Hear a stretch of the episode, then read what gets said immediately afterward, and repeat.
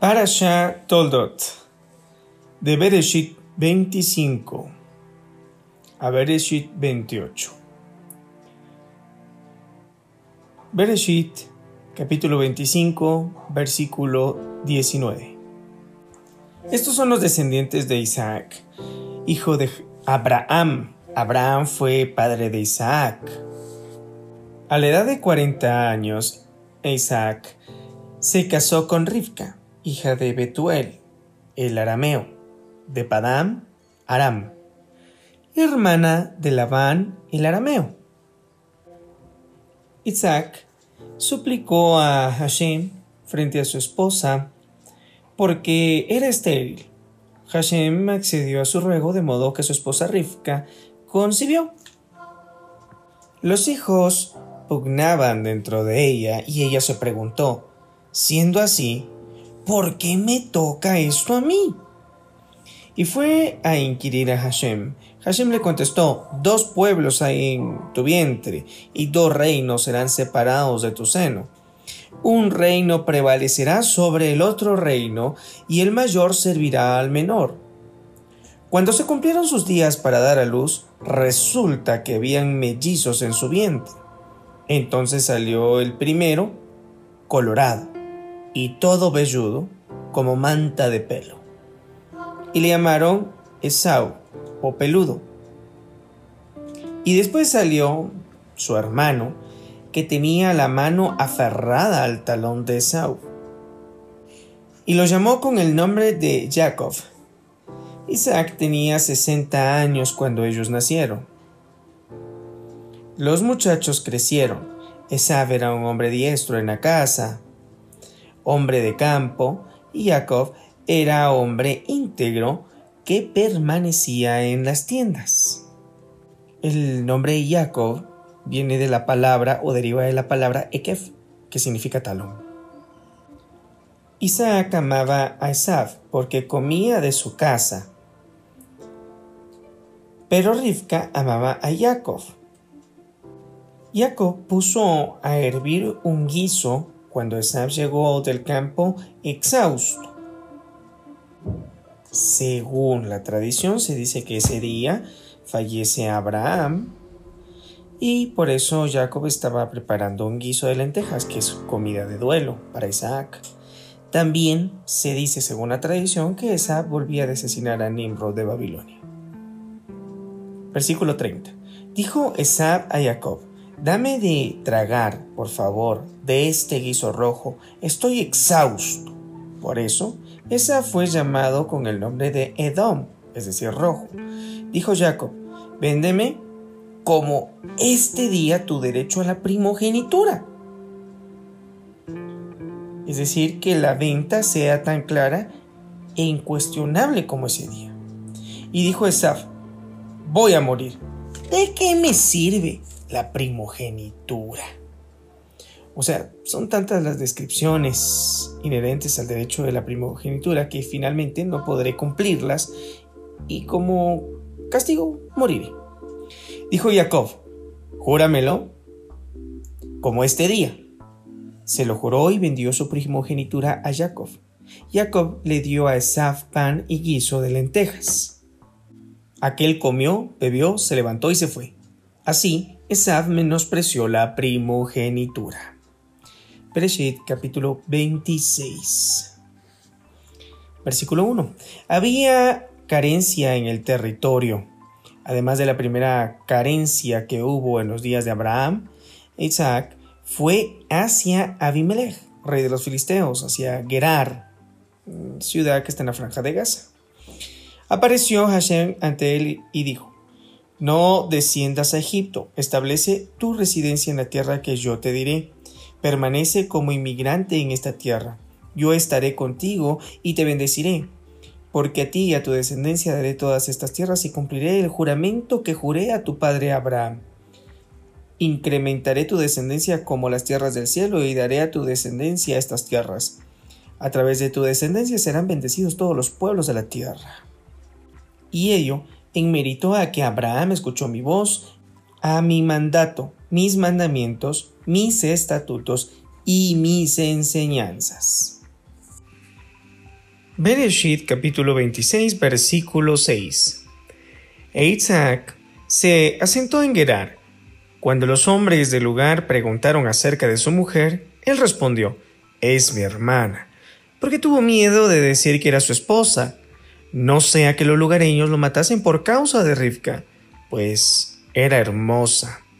Una vez, mientras se prolongaban sus días, allí, miró a Abimelech rey de los filisteos, por la ventana y vio a Isaac deleitándose con su esposa Rebeca. Entonces Abimelech llamó a Isaac y le dijo, pero mira, ella es tu esposa. ¿Cómo es que dijiste es mi hermana? Isaac le respondió, porque pensé, no sea que yo muera por causa de ella. Entonces dijo Abimelech, ¿qué nos has hecho? Uno del pueblo pudo haberse acostado con tu esposa y así nos habrías hecho culpables. Abimelech le ordenó a todo el pueblo diciendo, el que toque a este hombre o a su mujer morirá. Isaac sembró en aquella tierra y recogió aquel año cien veces más, pues Hashem lo bendijo. Bereshit capítulo 26 versículo 13. El hombre prosperó y continuó creciendo hasta hacerse muy rico. Tenía rebaños de ovinos y rebaños de bovinos y muchos emprendimientos. Los filisteos le tuvieron envidia. Todos los pozos que había acabado los sirvientes de su padre en vida de Abraham, los filisteos lo taparon y los llenaron de tierra. Dijo Abimelech a Isaac, Vete de nosotros porque eres mucho más fuerte que nosotros. Isaac se fue de allí y acampó en el valle de Gerar. Y allí se asentó. Isaac volvió y cavó los pozos de agua que había cavado en los días de su padre Abraham y que los filisteos taparon después de la muerte de Abraham y los llamó con los mismos nombres que les diera su padre. Los sirvientes de Isaac Cavaron en el valle, hallaron allí un pozo de agua natural. Los pastores de Gerar pelearon con los pastores de Isaac, diciendo, el agua es nuestra. Por eso llamó el pozo con el nombre de Esec, es decir, disputa, porque pelearon con él. Cavaron otro pozo y también lucharon por él, y lo llamó con el nombre de Sinna, es decir, obstáculo. Se trasladó de allí y cavó otro pozo, y no lucharon por él. Entonces los llamó con el nombre de Rehovot, significando, porque ahora Hashem nos ha dado un lugar amplio y seremos prolíficos en la tierra. Bereshit capítulo 26 versículo 23. Y desde allí Isaac se fue a Beersheba. Hashem se presentó en una imagen ante él esa misma noche y dijo, Yo soy el Elohim de tu padre Abraham. No temas, pues yo estoy contigo. Te bendeciré y multiplicaré tu descendencia en mérito a mi servidor Abraham. Construyó allí un altar e invocó el nombre de Hashem, y allí estableció su tienda. Los sirvientes de Isaac cavaron un pozo en la zona. Abimelech fue a él, es decir, a Isaac, desde Gerar con un grupo de amigos y Fijol, capitán de su ejército. Entonces les dijo Isaac, ¿por qué ustedes vinieron hacia mí siendo que me odian y me echaron de entre ustedes? Ellos respondieron, vimos, en efecto, que Hashem está contigo y dijimos que el juramento que estaba entre nosotros, desde la época de su padre, esté entre nosotros y tú. Hagamos un pacto contigo Así como nosotros no te hemos molestado, tampoco tú nos hagas daño. Te hemos hecho solo el bien y te hemos dejado ir en paz. Tú eres ahora el bendito de Hashem. Bereshit capítulo 26 versículo 30. Entonces Isaac les hizo una fiesta, comieron y bebieron. Por la mañana madrugaron y se juraron mutuamente. Isaac los despidió y se separaron de él en paz.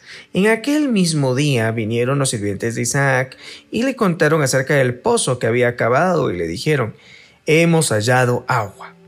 él los llamó Shiva. Por eso el nombre de la, de la ciudad es Beersheba hasta el día de hoy. Puedes comparar esto con Génesis capítulo 21, versículo 31. Shiva significa juramento, en alusión al juramento que hizo Isaac con Abimelech, sustentando su pacto. Cuando Esav tenía 40 años, se casó con Yehudit, hija de Beri el Hitita, y con Basmat, hija de Elón el Hitita. Ellas fueron una provocación al espíritu de Isaac y Rivka. Bereshit capítulo 27. Isaac envejeció y su vista se debilitó. Llamó a Esav, su hijo mayor, y le dijo, Hijo mío. Y respondió, Aquí estoy. Le dijo, Mira, he envejecido y no sé cuándo moriré. Ahora, afila por favor tu equipo, tu espada y tu arco Sal al campo y caza para mí alguna presa. Me prepararás delicias como las que me gustan.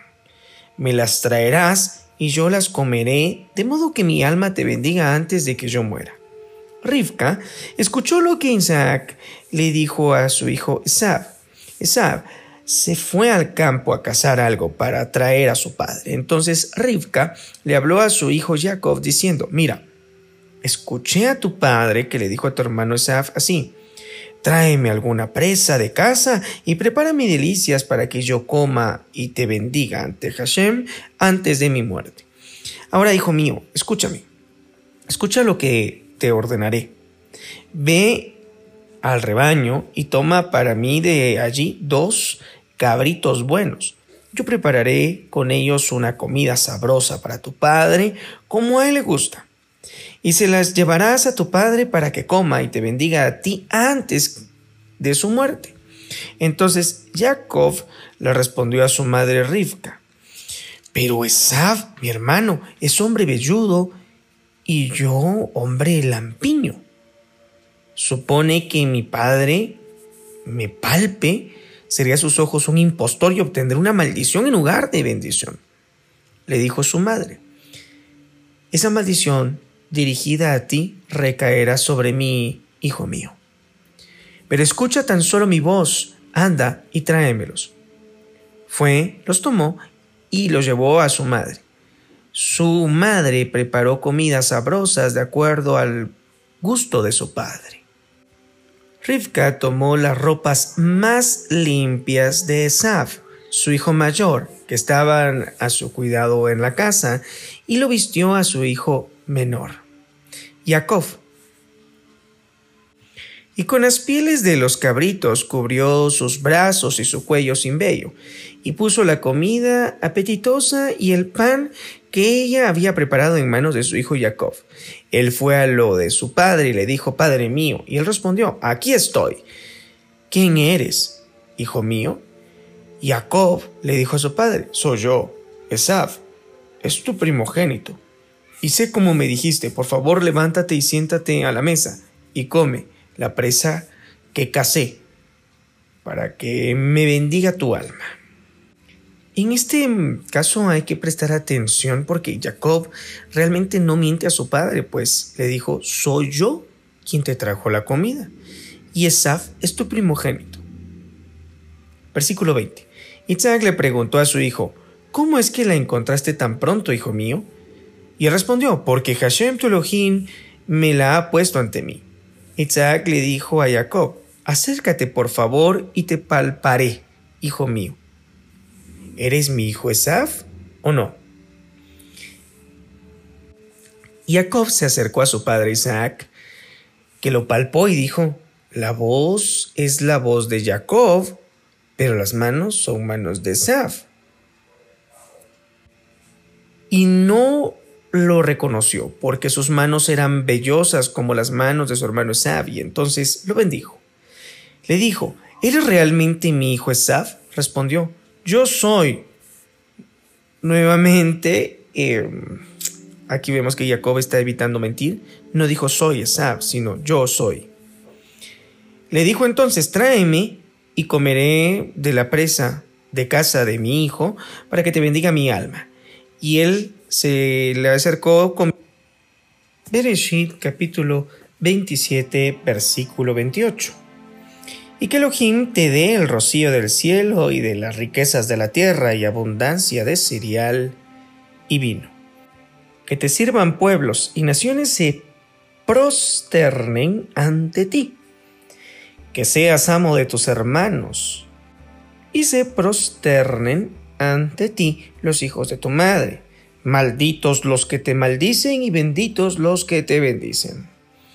Resulta que cuando Isaac culminó de bendecir a Jacob, y ni bien Jacob acababa de salir de la presencia de su padre, Isaac, llegó su hermano Esaf de su jornada de caza. Esaf le trae a su padre entonces la comida. Versículo 31. También él preparó una comida sabrosa y se la llevó a su padre. Le dijo a su padre, Levántese, mi padre, y coma de la presa de casa de su hijo, para que me bendiga su alma. Entonces le preguntó su padre a Isaac, ¿quién eres tú? Y él le dijo, soy tu hijo, tu primogénito, Esav. Isaac se estremeció mucho y dijo, ¿quién es? ¿Y dónde está aquel que cazó una presa, me la trajo y yo comí de todo antes de que tú vinieses y lo bendije. También Él sea bendito. Está queriendo decir de que está bendiciendo también a Jacob. Versículo 34.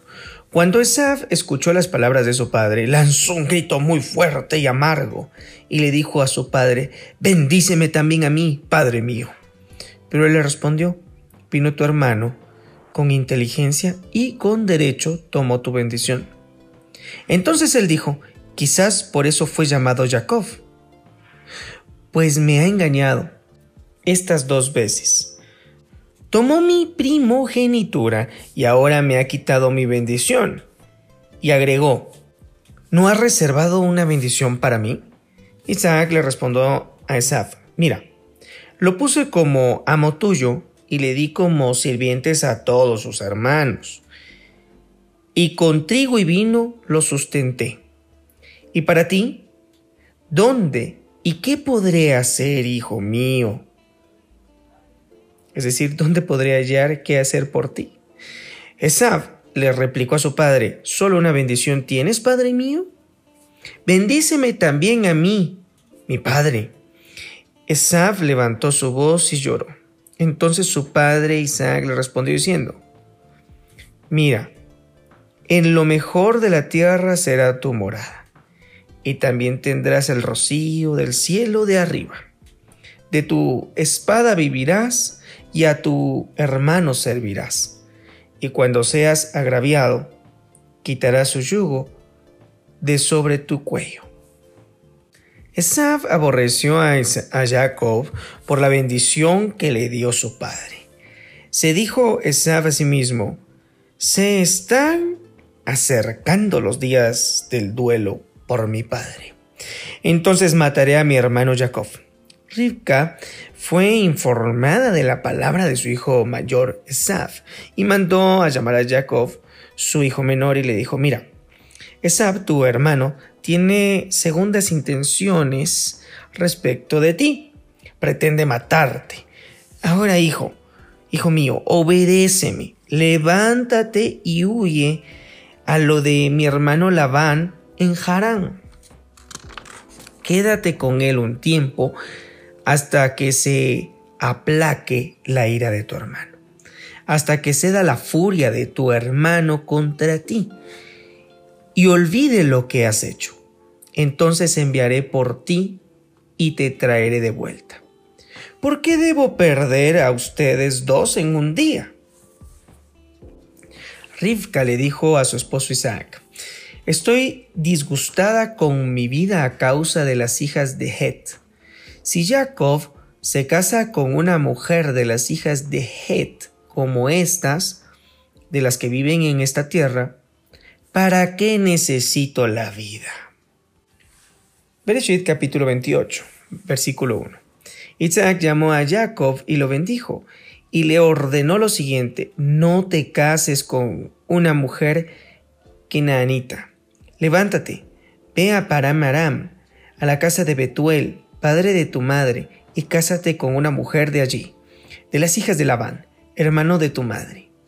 Que el Shaddai te bendiga, te fructifique y te multiplique, y que seas una congregación de naciones que te dé a ti y a tu descendencia la bendición de Abraham para que heredes la tierra que Elohim le dio a Abraham, en la que previamente viviste solo como extranjero. Bereshit capítulo 28 versículo 5 Isaac despidió a Jacob y éste partió hacia Padam Aram, a lo de Labán, hijo de Betuel el arameo, hermano de Rivka madre de Jacob y de Sab. Esa vio que Isaac bendijo a Jacob y que lo envió a Padam Aram para que se casase con una mujer de allí, ordenándole, no te cases con una mujer kenanita. Y Esab vio también que Jacob obedeció a su padre y a su madre, y se fue a Padam Aram. Entonces Esab comprendió que las mujeres de Kenan eran malas a los ojos de su padre Isaac. De modo que Saf fue a lo de Ismael y aparte de las esposas que tenía, se casó con Mahalat, hija de Ismael, hijo de Abraham, hermana de Nabiot. Haftara Toldot. De Malachi, es decir, Malaquías 1, a Malaquías 2, versículo 7.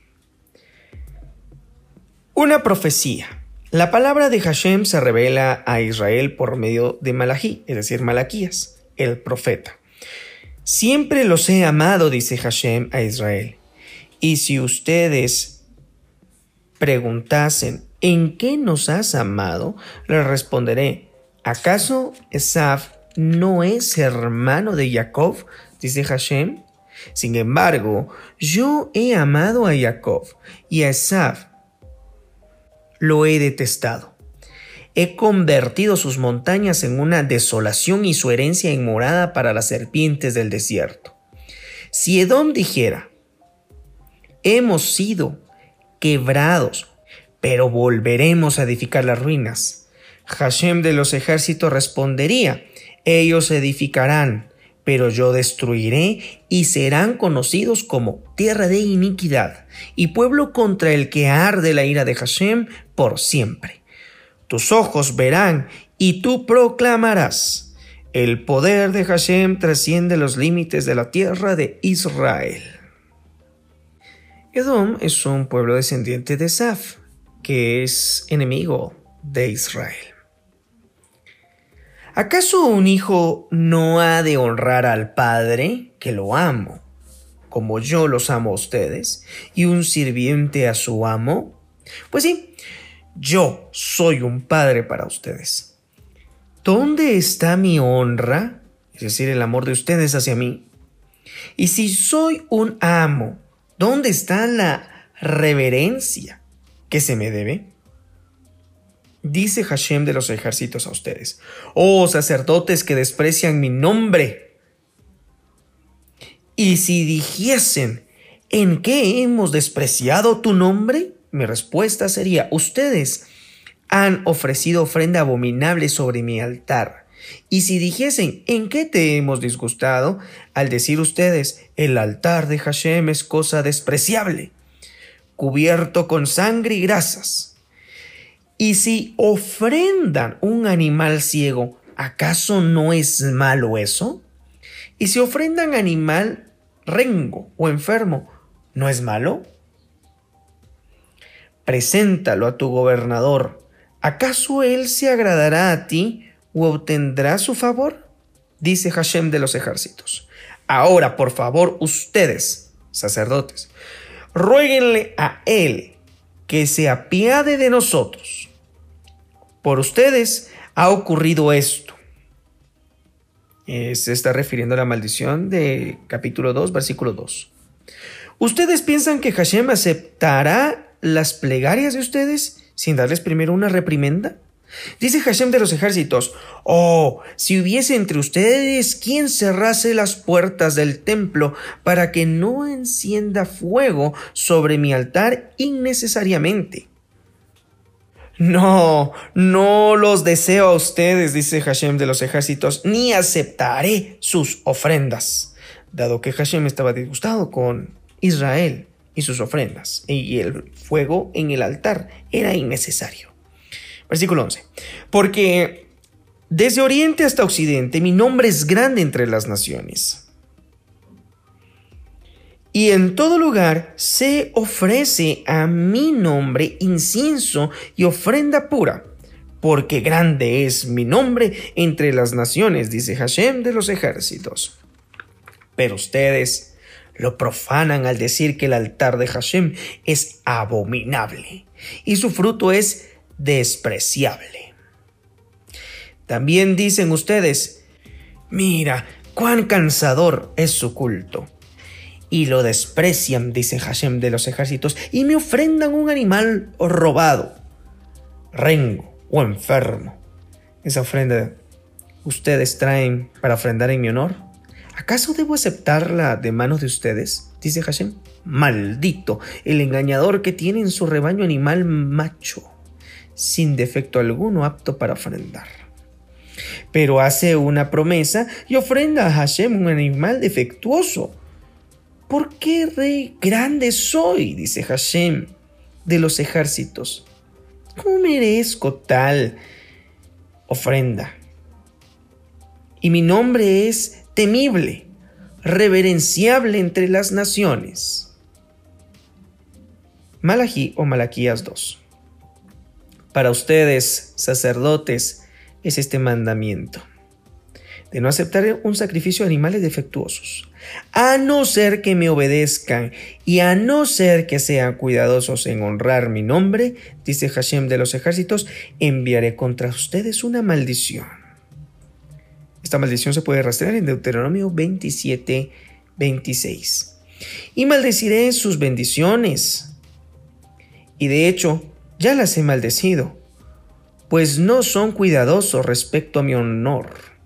Miren, destruiré las semillas de ustedes y desparramaré estiércol sobre vuestros rostros, el estiércol de los animales de sacrificio de las fiestas de ustedes. El pecado los induce a eso. Sepan que les doy este mandamiento de modo que perdure mi pacto con la tribu de Leví. Deuteronomio capítulo 10, versículo 8. Dice Hashem de los ejércitos, mi pacto con él. Puede rastrear esto en números 25, versículo 7. Era vida y paz, y se lo di por su temor reverencial hacia mí y porque se ha estremecido ante mi nombre. La palabra paz puede significar el carácter de la eternidad del pacto, con el cual Hashem le otorga el sacerdocio a Pinjas, quien vive 300 años. Números capítulo 25 versículo 12. La Torah de la verdad estaba en su boca y ninguna maldad fue hallada en sus labios. En paz y en rectitud anduvo conmigo y apartó a muchos de la iniquidad porque los sabios del sacerdote guardan el conocimiento y la Torah deberán ustedes procurarla de su boca, porque es mensajero de Hashem de los ejércitos. Mensajero en hebreo significa, o se dice más bien malach, que significa ángel. El doble sentido de la palabra malach refleja tanto la similitud entre los sacerdotes como los ángeles. Ambos están consagrados al servicio de Hashem. La parasha de esta semana se titula Toldot. Es una palabra que puede significar dos situaciones. La primera se refiere a la descendencia o a los hijos, mientras que la segunda va enfocada a las buenas acciones. Los padres debemos sembrar entonces buenas acciones en los retos de las misiones de nuestros hijos Enseñemos con amor y esfuerzo a hacerle frente a este mundo, No dejemos entonces de transmitir ese poderoso mensaje. Los planes de Dios en el vientre de Rivka fueron dos naciones en un vientre y la mano de bendición de Dios pasará del uno al otro. De esto aprendemos que en una persona existen dos poderes, uno que es animal y el otro es un alma divina. Estos opuestos llevan a tomar decisiones. El camino a seguir cuando nos apartamos del camino bueno. El egoísmo va a reinar. Pero si buscamos la verdad, es decir, la palabra, la Torá, los mandamientos, será todo lo contrario. Reinará la bondad. Y nuevamente, en la tierra existe una segunda hambruna. No con eso quiero decir de que únicamente han existido dos hasta este momento, pero es la segunda que se relata en la Torah. Y es aquí donde Jacob siembra y cosecha cien veces más. De Jacob podemos aprender a ser empresarios, que con su riqueza ayuden a otros y que en cada acto podamos cumplir los mandamientos de Dios. Es la mejor manera de predicar. De los actos de los patriarcas aprendemos. Abraham abrió pozos. En un sentido espiritual, revivió la conciencia divina del mundo. Todos necesitamos agua y somos pozos que deben de tener el agua, que símbolo de lo divino. Pero de Hack nos enseña que es necesario buscar la fuente interna de agua. Esa conciencia sacia la sed espiritual, como la mujer en el pozo de Galilea. A pesar de que no es fácil abrir los pozos físicos, tampoco los pozos espirituales, y más cuando existen problemas como aquellos que se apoderaron de los pozos de Isaac. Pero él supo continuar con el esfuerzo y tuvo éxito. Seamos persistentes.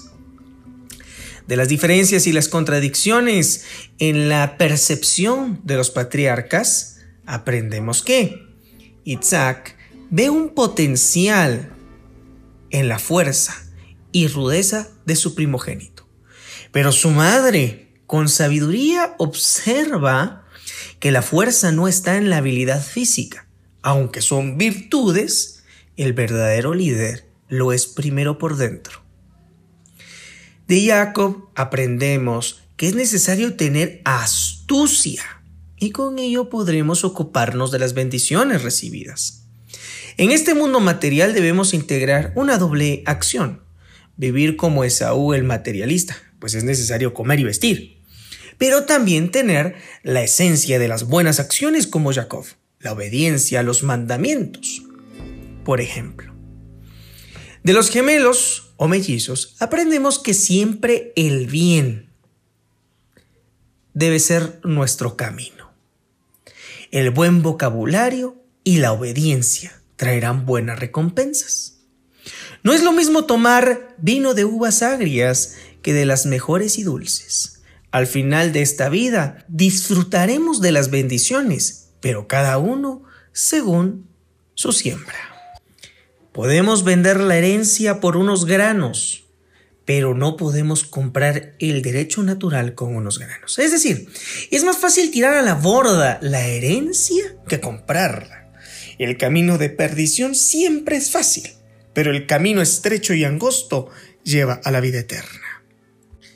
Rivka supo hacer según la profecía recibida. Es por ello que siempre ayudó a Jacob, a que él pudiera cumplir su misión. Él estaría como cabeza del mayor.